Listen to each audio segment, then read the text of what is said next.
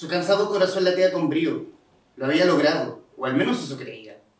La fuerza no le alcanzaban para desenfundar su violín y articular la melodía recién anotada, y que, había, brotado en su mente de forma espontánea.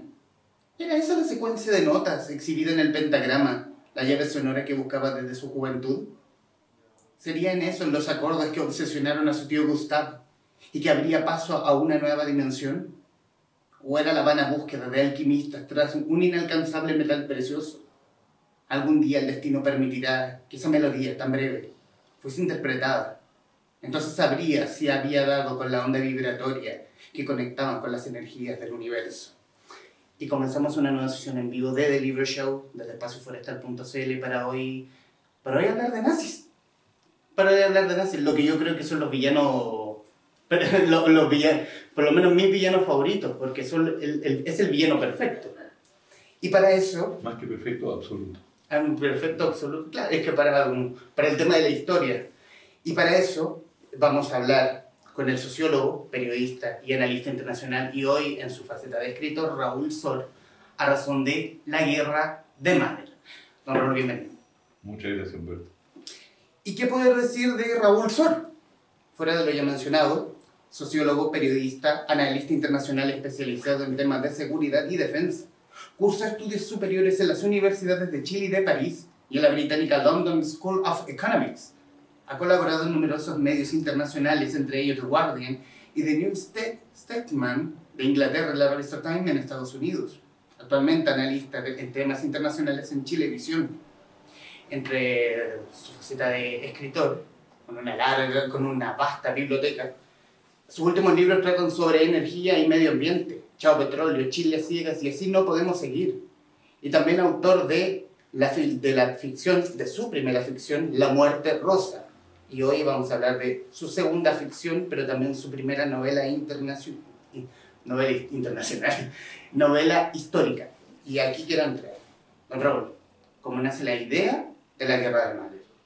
Bueno, yo conocía a través de personas que conocieron a Roberto Mahler. Eh, Robert Mahler es una persona real, un músico, un violinista, ahí está la foto, exactamente, ese es eh, Robert Mahler, que vino a Chile, se radicó en Valdivia y tuvo allí una historia bastante prolongada, es autor del himno del regimiento caupolicán de Valdivia y eh, escribió una serie de canciones y fue un personaje muy popular, enseñaba música, violín y piano.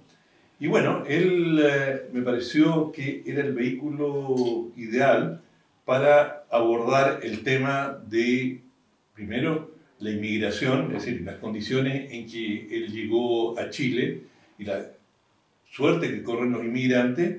Segundo, cuál era la realidad en Europa, pero también la realidad en Valdivia y Valdivia tenía y tiene la reputación, mucha gente, muchos historiadores lo han planteado, fue uno de los centros nazis eh, más eh, nazis con Z, ¿eh? porque están los nazis con Z.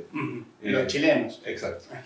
Y que ellos escribían, se, se, autodenominaban nazis con Z. Y estaban los nazis alemanes, que se decían nazis con Z. Y bueno, es la historia de, de lo que ocurre en Valdivia, pero por cierto es una novela. Por lo tanto, hay un elemento importante de ficción. ¿Cómo? Decir, todo, perdona, una cosa. todo lo que, todas las referencias, todas las citas son estrictamente históricas. Es decir, está tomada de documentos. Eh, el discurso nazi es un discurso que está tomado de los diarios y de personajes que vivieron en Valdivia en aquel entonces. no hay nada inventado. Es decir, la, parte de ficción es la parte de aventura eh, qué, fue, ¿Qué fue primero? Porque en el fondo, para poder crear esta ficción, ¿cómo llega? ¿Qué ve usted en la, en la figura de Robert Mahler primero? Y, mm, o sea, ¿qué ve, qué ve la figura de, la figura de Robert Mahler? Eh, ¿Y cómo construye usted a este, al Robert Mahler contenido en el libro? Robert Mahler es una prolongación, hasta cierto punto, de Gustav Mahler, el compositor tan reputado austríaco. Gustav Mahler. Eso es. que es un, eh, uno de los grandes músicos del siglo pasado, eh, comienzo del siglo pasado y siglo anterior.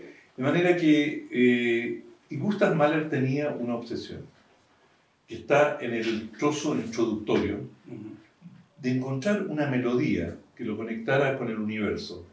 Y creo que él, como muchos judíos de su época, buscaban algo que los, les permitiera escapar a su realidad, que les permitiera, a través de la música, de las vibraciones eh, sonoras, de alguna manera trascender.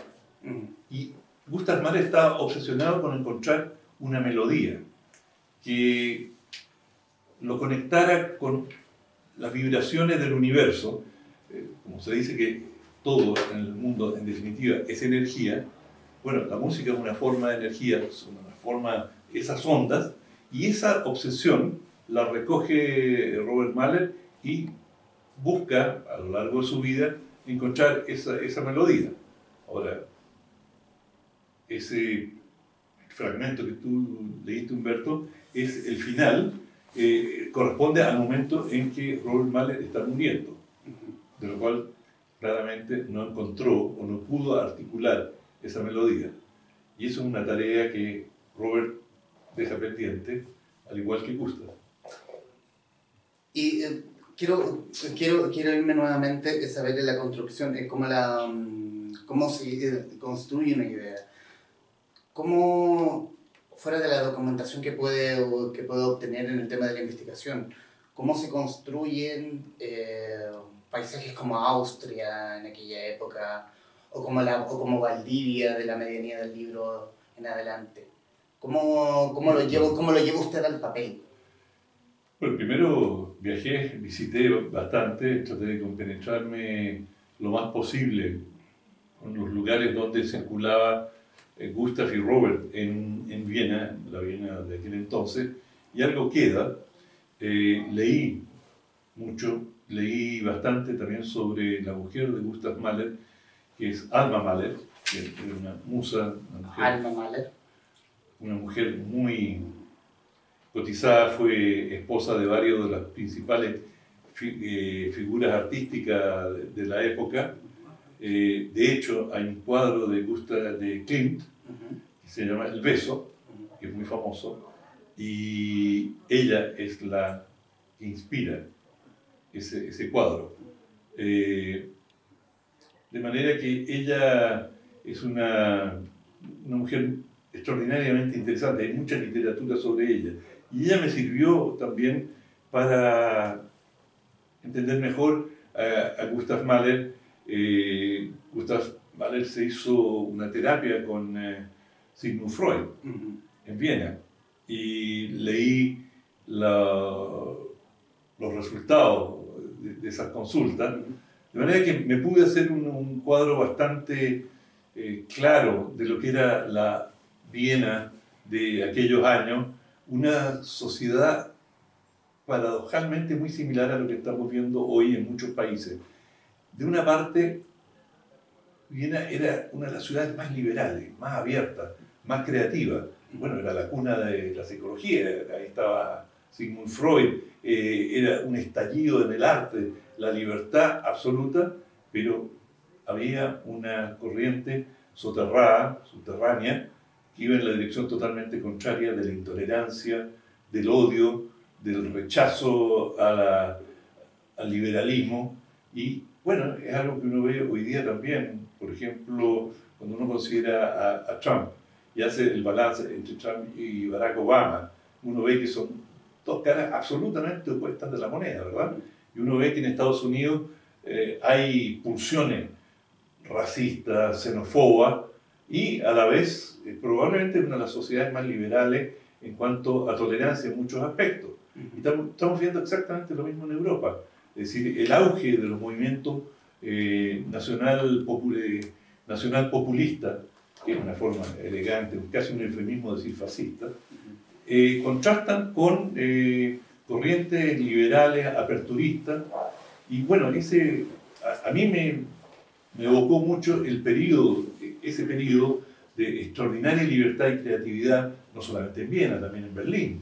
eh, con las corrientes oscurantistas del nazismo y del fascismo que corrían hasta que llegan al poder y ahí se manifiestan con su total virulencia. Quiero, a propósito de lo, del punto que toca eh, don Raúl, eh, citar. En la taberna mal iluminada afloraba con frecuencia el desánimo y las frustraciones que embargaban al país. La amargura que abrumaba a muchos derivaba con rapidez en descargas de agresividad bestiales, con insultos, grescas y golpizas. A veces eran socialdemócratas y comunistas que reclamaban contra la miseria y exigían el fin de los gobiernos burgueses. A veces, las más, eran derechistas o nazis que despotricaban contra los judíos y la democracia liberal decadente. Para los nazis, los judíos eran la expresión pura del capitalismo especulativo al que caracterizaban como la conspiración judeo-bolchevique. El término me encantó, porque era demasiada conspiración en, ese nombre. Eso sí, la derecha y la izquierda coincidían en algo. El sistema encarnaba la decadencia. Su hora final estaba cerca. La interrogante era quién es cómo, quiénes y cómo lo reemplazarían. Y ahí es la búsqueda de cómo germinaba el nazismo antes de la, de la ascensión a Hitler en, en Viena, en Europa. Mm. ¿Cómo? Y también un texto que se lee demasiado actual. Usted, usted lo mencionó.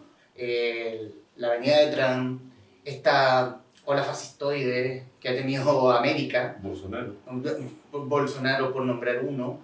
Eh, ha tomado yo lo ocupo como se ha vuelto de moda, quizás no sea el término correcto, pero es el que se me viene a la cabeza.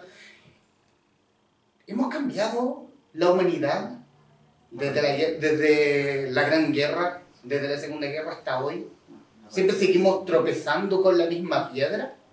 Lo que ocurre es que, por ejemplo, cuando tú tienes movimientos sociales que avanzan, y avanzan mucho, como ocurre, por tomar un ejemplo, el feminismo, y las mujeres comienzan a imponer sus eh, puntos de vista en la sociedad, va a haber una reacción negativa por parte de aquellos que se sienten afectados, que están perdiendo su posición de hegemonía en la sociedad, y todos aquellos hombres que antes daban por sentado que si había un concurso, era un hombre el que tenía que ser el director de una institución, de pronto se encuentran con que las mujeres reclaman que tienen tanto derecho como ellos, y eso en muchos dicen, no, estamos perdiendo nuestros sitiales.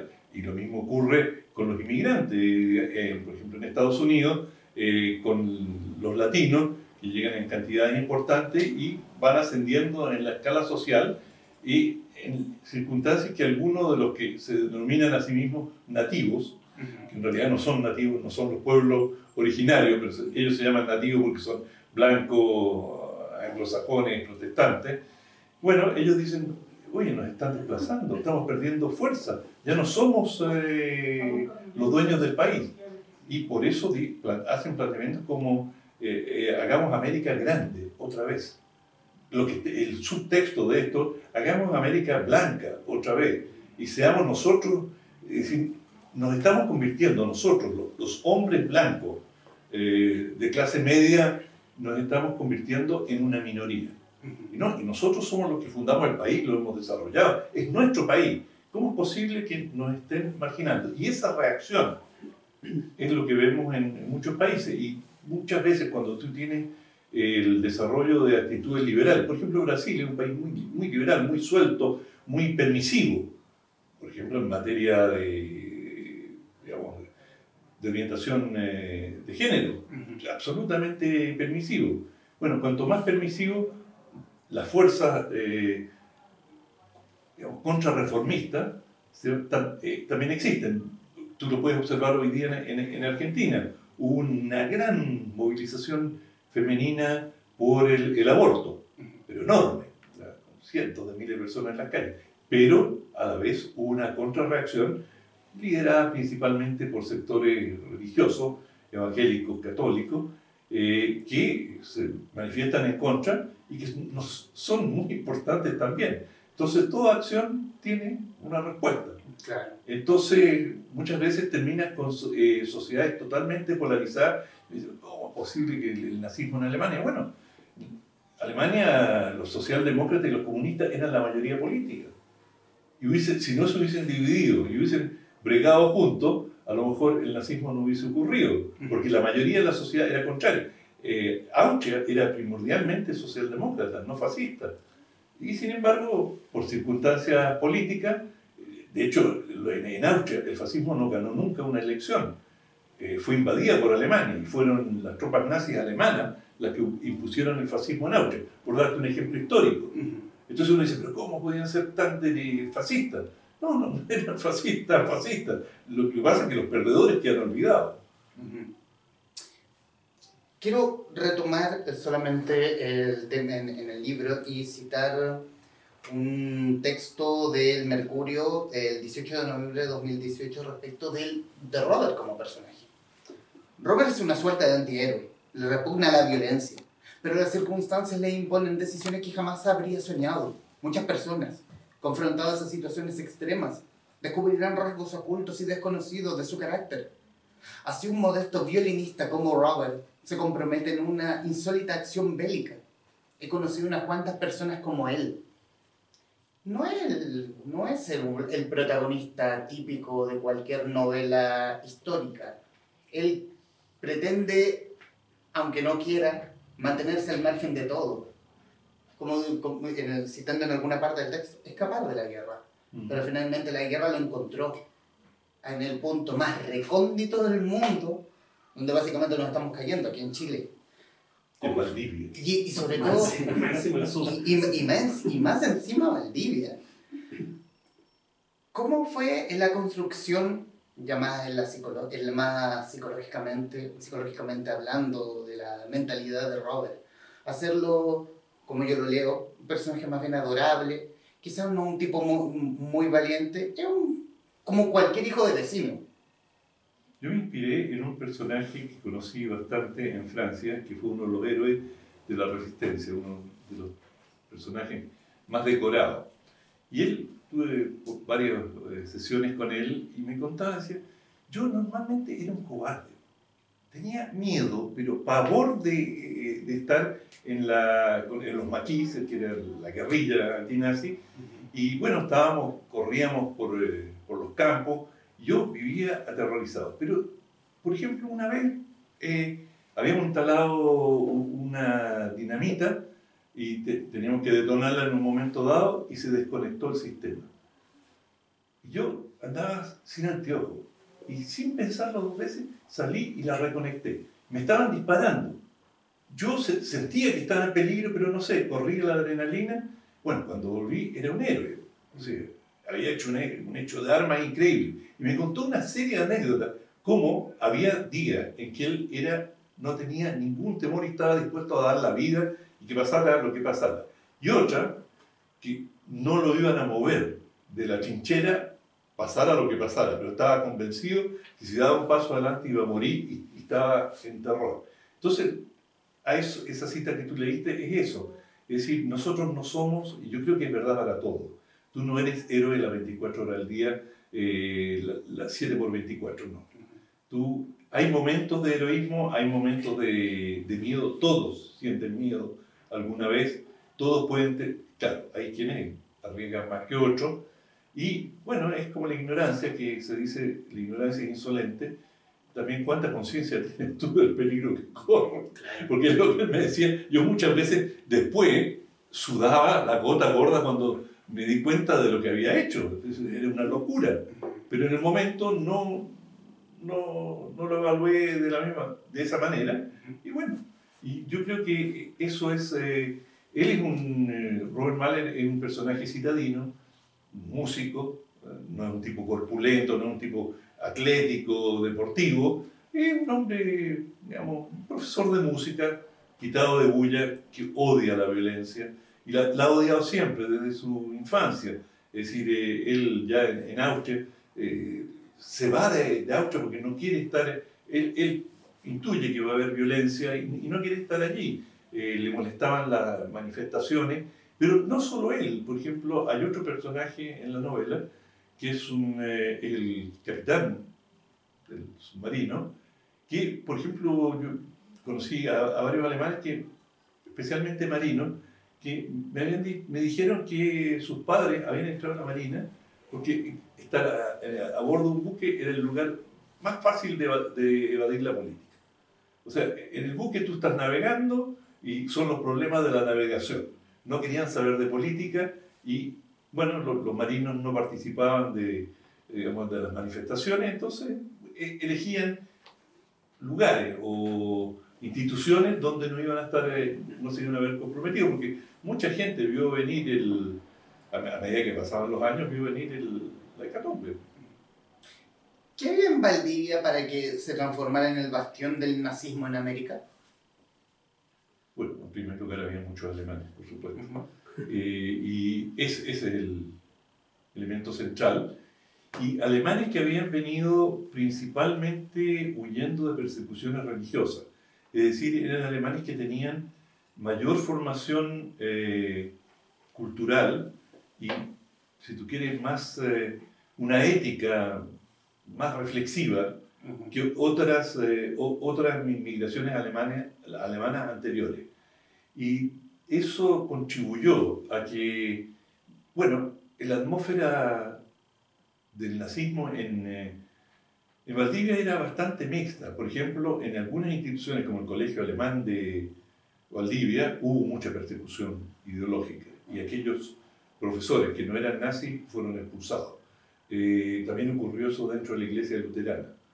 Pero el grueso de los alemanes era, esto por ejemplo hablando con un alemán, un hijo de alemanes luteranos, el general Fernando Matei, me contaba, decir, mira, yo era alemán, o sea, en mi casa leíamos alemán, hablábamos en alemán, yo era luterano, uh, y este era el gobierno, el gobierno alemán era el gobierno legítimo de Alemania, y bueno, el nazismo era la, la, la cruz gamada, la fástica, era parte de, la bandera.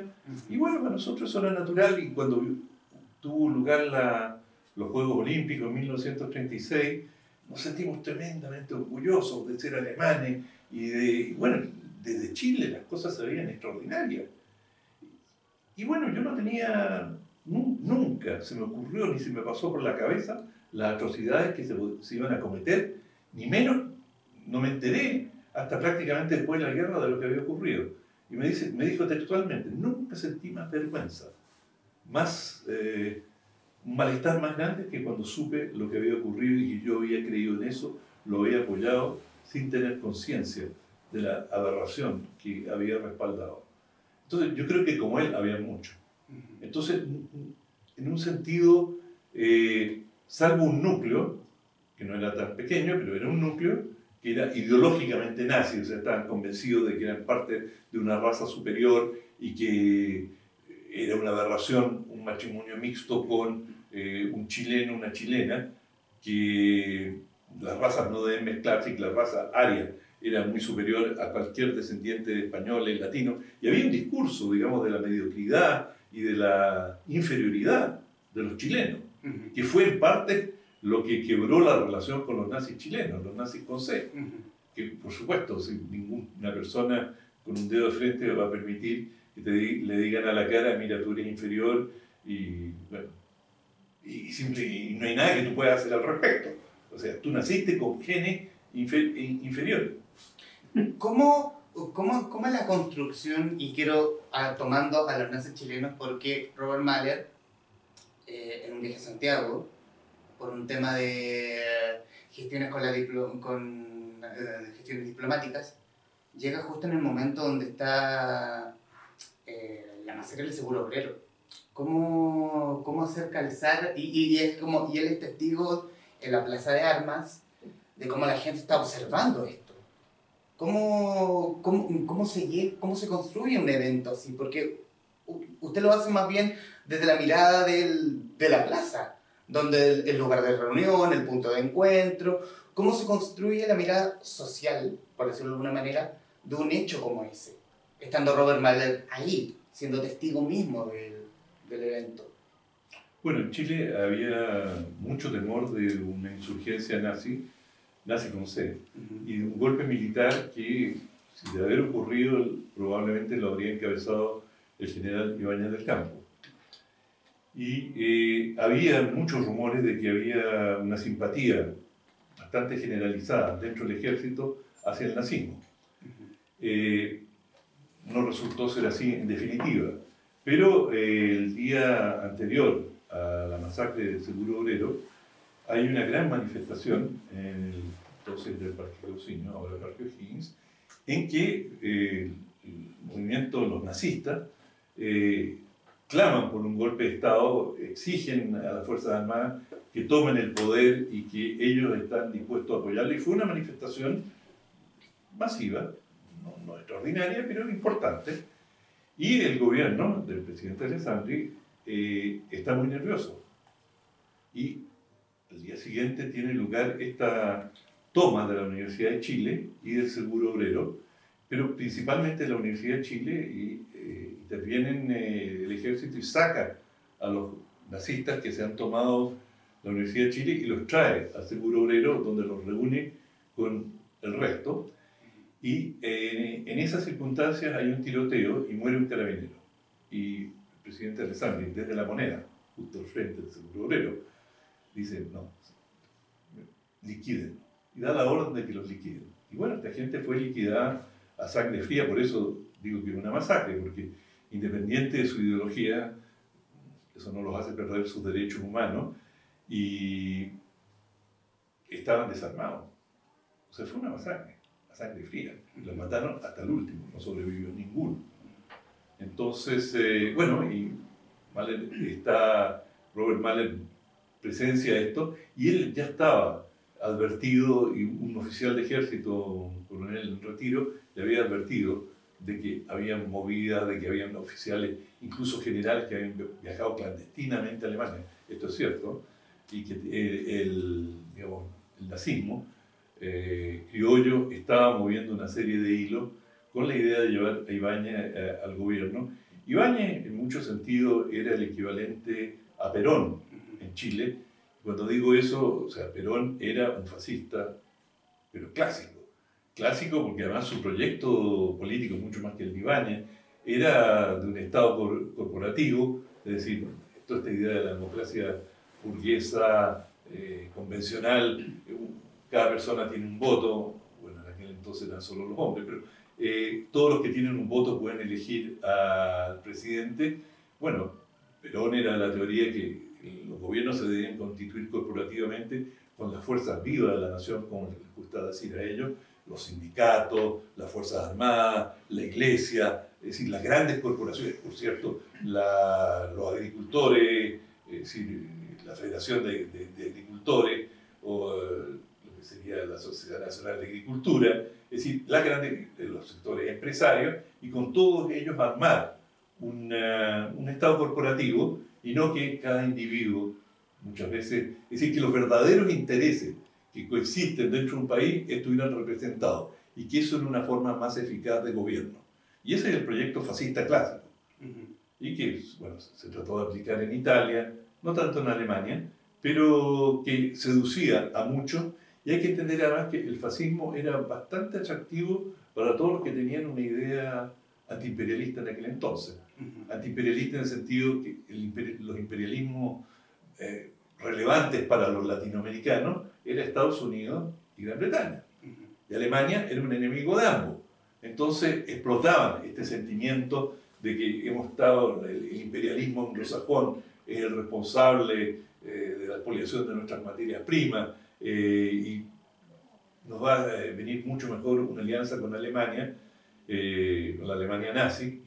Y bueno, habían todos estos elementos que podían, a alguien que no tuviera una buena formación política, le podían resultar atractivos. Se habla de la historia de que Chile fue neutral en este conflicto entre los aliados y las fuerzas del eje, pero ¿qué tan neutral era Chile en la situación bélica que existía? Era neutral, el, el argumento para la neutralidad, más que ideológico, era nosotros si entramos en guerra con los con Alemania, y Alemania hizo la amenaza, los submarinos alemanes van a hundir a cualquier buque chileno, porque si declaramos la guerra, bueno, estamos en guerra con ellos. Y nosotros no tenemos ninguna capacidad de proteger nuestro comercio exterior, de manera que esto nos podría afectar de una manera muy importante. Era falso. Es decir, había, el, el gobierno chileno estaba dividido y había facciones pro-nazi, pro-eje, y había facciones pro Estados Unidos, pro aliados. Y en general dominaron las facciones pro aliados y acá a los eh, agentes nazis con Z y con C se los persiguió. Eh, había un equipo especial de investigaciones, se detectaron radios eh, a través de la cual ellos monitoreaban el tráfico marítimo. En fin, se tomaron medidas. Yo diría que, o sea, en, en la balanza, Chile estuvo mucho más cerca de los aliados que del nazismo. Quiero, eh, Pero formalmente tardaron bastante en declararle la guerra al eje. Quiero entrar en otra parte del libro, pero quiero que lo lea usted, si se puede. Bueno, haré un esfuerzo. Es solamente este párrafo. Este. Este. Robert creyó estar en una pesadilla. Las esvásticas y fotos de Hitler habían proliferado en los comercios y en el club alemán. Pero un desfile de uniformados a plena luz del día era otra cosa. A su lado, algunas mujeres agitaban banderitas nazis. Preguntó una de ellas el motivo del despliegue y con cierto tonillo reprobatorio, por no saberlo, ésta le respondió, hoy es el cumpleaños del Führer. Para que no está familiarizado, el Führer era Hitler. Cuando la columna pasó frente suyo, vio que la encabezaba Walter Krause. Calzaba botas y su pecho estaba terciado por una correa al estilo marcial. De pronto, Walter giró la cabeza y con una mirada de refulgente odio se llevó la mano al cuello y simulando un degüello lo deslizó sin quitarle los ojos de encima. Yo había pensado cuando leí a, este villano, a Raúl, eh, dije, el villano, eh, es, un villano que tenía buen, buena imagen, pero terminó, quizás, espero no hacer ningún spoiler de la historia, es como el cabroncito bar, como el... Eso era, no era otra cosa. No, no, era un villano más o menos importante, era un matón más. ¿Mm? Es, ¿cómo, ¿cómo, fue en el, el, y yéndonos más bien en el, en el, en el hecho mismo del... ¿El No, no. en el hecho mismo, ¿cómo era la organización de los nazis locales en... Bueno, este, era, este era un nazi, ah, bueno, sí era un nazi local, pero nazi con Z, era nazi alemán. Eh, no pertenecía al partido nazi chileno. Eh, bueno, ellos tenían una organización eh, que era dirigida desde la embajada alemana y tenían distintos niveles de jefatura y bueno, estaban los que eran militantes del partido nazi. Vamos a empezar de nuevo. Ah. ¿Le, doy la más cordial bienvenida? No. este, eh, Perdón. Bueno, hagamos un pequeño alto. ¿Se puede? Perfecto. Sí, claro. Sí, sí, quiero tomar agua. Sí. Sí, yo, de hecho yo también.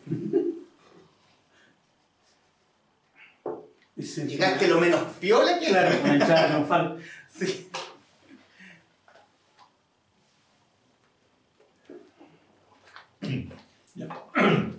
No, el, el, caso de, de Walter es un, el clásico chileno-alemán que se siente deslumbrado por el nazismo. Hay una ideología coherente, halagadora para él, él, es alemán de pura cepa, por lo tanto pertenece a la raza superior, y que, como todos aquellos que se creen superiores, discriminan. Entonces, por ejemplo, en Valdivia, eh, los buques que navegaban por el, por el río tenían distintas cubiertas, y la cubierta superior estaba destinada solamente a los alemanes. O sea, los chilenos, chilenos criollos, a una cubierta los mapuches estaban en otra cubierta, o sea, los campesinos, por decir, así decirlo. Es decir, había una discriminación total. Y era exactamente como se, se planificaba o se, había organizado la vida en, en, Alemania, donde a todos aquellos que no eran de la raza aria, por ejemplo los eslavos, los polacos, los rusos, se los calificaban como Untermenschen, que son subhumanos, y estos subhumanos estaban para servir a, los, a los guerreros del Reich, eh, y ser sirviente de ellos. Entonces, eh, eh, Walter, un, joven, naturalmente se sentía muy atraído, pero él entra en un conflicto particularmente virulento con Robert, porque están disputando la misma mujer. Aquí tenemos el triángulo amoroso. Exacto, que es infaltable en una buena novela. Por supuesto. Entonces, bueno, eh, e- eso hace que, como dicen en la película, esto es personal. Y demasiado, y demasiado personal. En la historia de Chile siempre, de alguna forma, siempre está ligado con algún personero o personaje muy importante de lo que fue el nazismo ya en, segun- en la Segunda Guerra.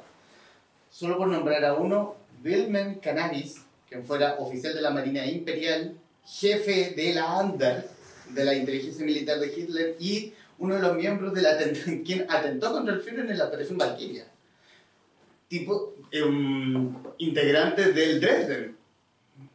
Saludos Alberto Rojas si nos estás viendo. Em, ¿es, es tan así? ¿O es la, percepción que yo tengo que siempre estamos ligados de alguna forma a algún personero del nacionalsocialismo? No, no, no, no, no, en absoluto.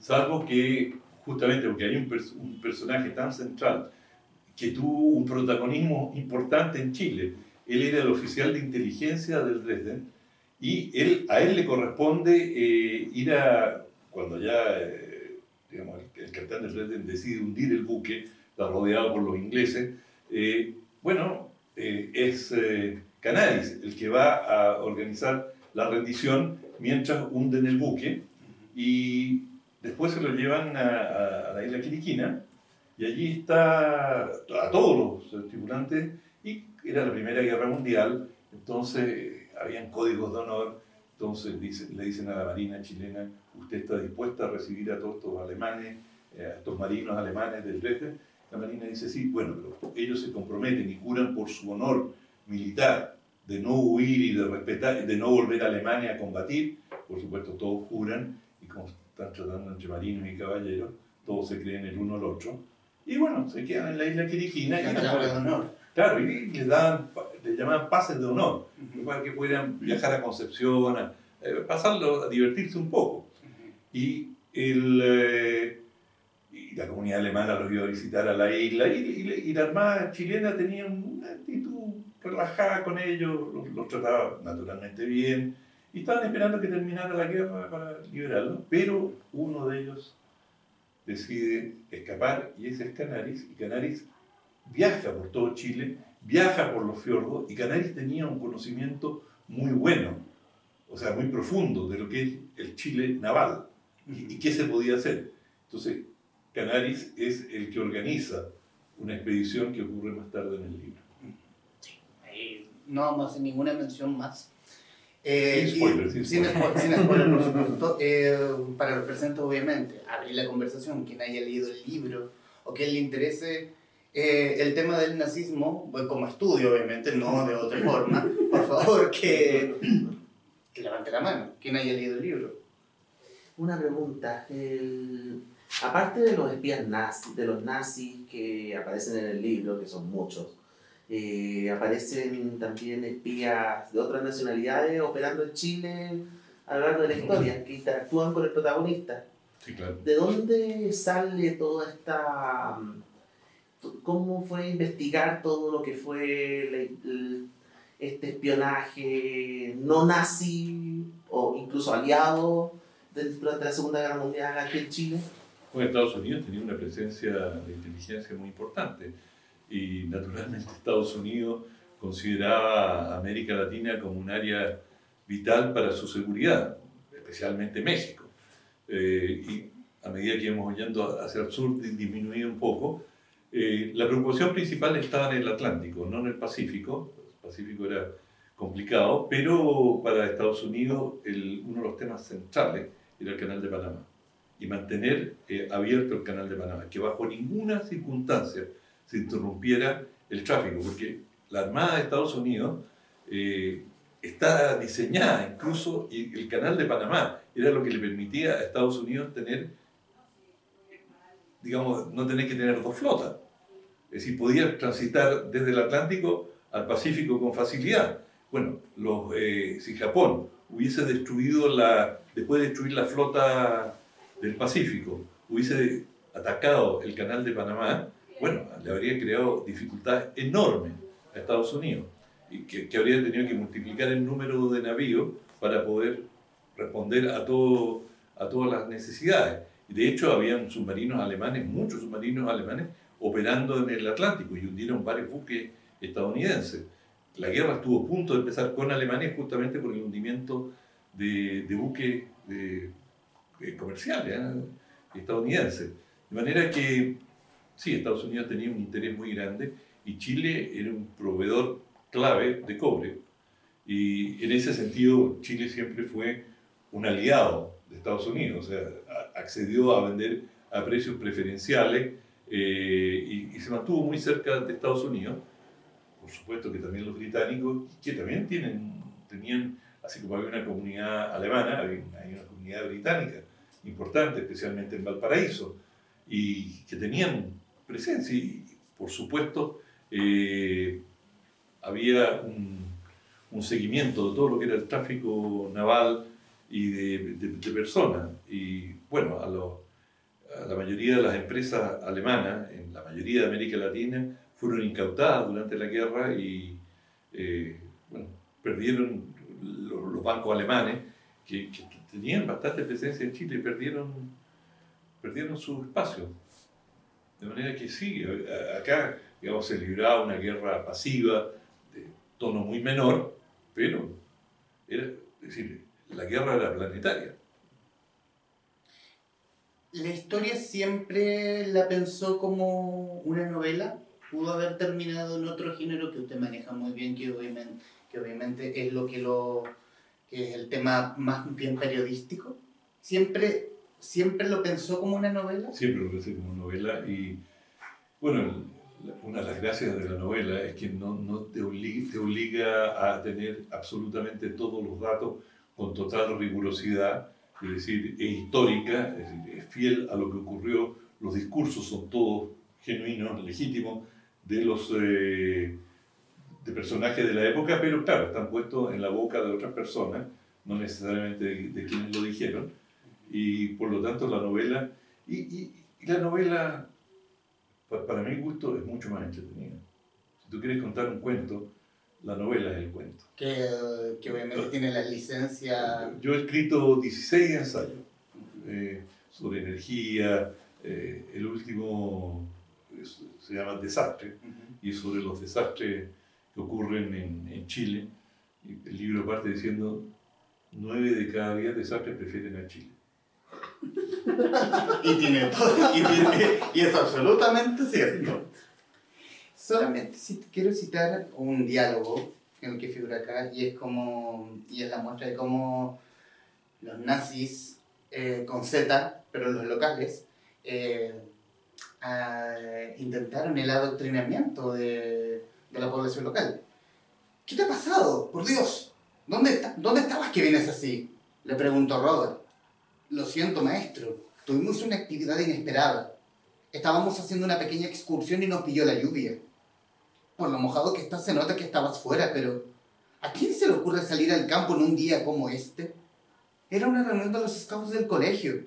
El jefe de patrulla nos formó y nos dijo que había llegado la hora de mostrar más amor por la patria y que un poco de agua no le haría daño a nadie, mucho menos a jóvenes alemanes en la antesala de grandes batallas. ¿Más amor? ¿Más amor por qué patria? ¿Por Chile o por Alemania? Dijo que, mm, es decir, que debemos sentir un gran orgullo de ser alemanes y pertenecer a la raza aria. Mire, incluso me dieron este brazalete con la cruz gamada. Los conozco, los conozco, dijo Robert. Los vi en Viena tiempo atrás y debo decir que no me gustan nada. A mi padre tampoco le gustan, dijo el joven. Él dice que los nazis son unos fanáticos que persiguen a los que no están de acuerdo con ellos. Pero estoy confundido porque en la reunión propusieron que nos organizáramos para fortalecernos en lo físico y en lo espiritual. Nos dijeron que era nuestro deber por el Reich, que las actividades con los scouts he aprendido a camuflarme y a atender emboscadas. Es muy entretenido. Debemos armar campamentos y hacer mucho ejercicio. También nos dan estos libritos. Andreas sacando de su bolso un panfleto y lo dejo hasta acá. Bueno, es el diálogo que tiene Robert con un discípulo suyo que es Andreas. Eh, el trabajo, cómo era el trabajo logístico que tenían los nazis con Z, eh, con la población local. Ellos estaban muy imbuidos a pesar de lo lejano que tenían la guerra. Bueno, pasa lo que pasa en muchas comunidades que, eh, de expatriados eh, que son más papistas que el Papa. O sea, los alemanes en Valdivia eran más alemanes que los alemanes en Alemania. Y en algunos sentidos todavía es así. Y eso pasa con todas las comunidades. Los, los británicos son más británicos. A mí me tocó hacer un reportaje en la isla Malvinas y los Kelpers, como le dicen a los habitantes de las Malvinas, que son británicos, es decir, son, pero eh, para ellos los ingleses de Gran Bretaña son todos unos traidores, ya, ya, dejaron de ser ingleses. Ellos son la, la cepa pura de, de los británicos. Ellos aman más que a nadie la reina eh, absolutamente, ¿no? son los súbditos absolutos. Y eso, por eso te digo que pasa con muchas comunidades y además había un elemento de coerción muy importante, o sea, yo sé de, de, casos concretos, de personas que, cuyos padres no comulgaban mucho con el nazismo, no comulgaban directamente, y que se le acercaban los nazis locales y le decían, mira, ten cuidado si tú no vas a la actividad y no participas, la Gestapo va a visitar a tu gente en, en Alemania. Muchos de ellos tenían parientes en Alemania y, lo, digamos, y en algunos casos cumplieron con las amenazas. Y hubo represalias contra personas acá que no participaron o que eran, no tanto que no participaron, pero que eran hostiles a los nazis locales. La novela se lee más actual para ser una novela histórica. Ya lo hablamos al principio de la conversación que deberíamos tomar, o, que también el mundo sigue tropezando con la misma piedra, ¿qué deberíamos tomar del pasado, de nuestra historia, como para no seguir tropezando? Lo que usted crea, obviamente. Porque seguimos tropezando la discriminación, que esto de aquí, que nosotros somos, que el chauvinismo reaccionario en algunos casos. ¿Qué deberíamos tomar de nuestra historia para que, como, para que le dejemos dos cambios a nuestra actitud? Desgraciadamente yo creo que la historia es cíclica. Yo durante algún periodo de mi vida era determinista y era positivista y creía que la historia caminaba hacia un futuro mejor. Hoy día pienso que la historia es cíclica. O sea que hay ciclos que se repiten, son, son muy diferentes. El, el, ciclo actual es distinto del anterior y espero que no, no nos traiga la amargura y la destrucción que tuvo el ciclo al que nos referimos durante la Segunda Guerra Mundial pero los conflictos entre liberales y conservadores, entre actitudes tolerantes e intolerantes, están ligados a estructuras de personalidad, a, sistemas educativos, y de una u otra manera siguen vigentes, eso no desaparece. ¿Es posible huir de la guerra? Como comienza en el reverso del libro, ¿es posible que usted huir de la guerra? Depende de qué guerra. Hay guerras de las cuales puedes huir, hay guerras de las que no puedes huir. Por ejemplo, es muy difícil huir de la guerra, es decir, es muy difícil huir del racismo si tú eres uno de los grupos uh, perseguidos. Por ejemplo, eh, es difícil huir del machismo, por dar un ejemplo, si tú eres mujer.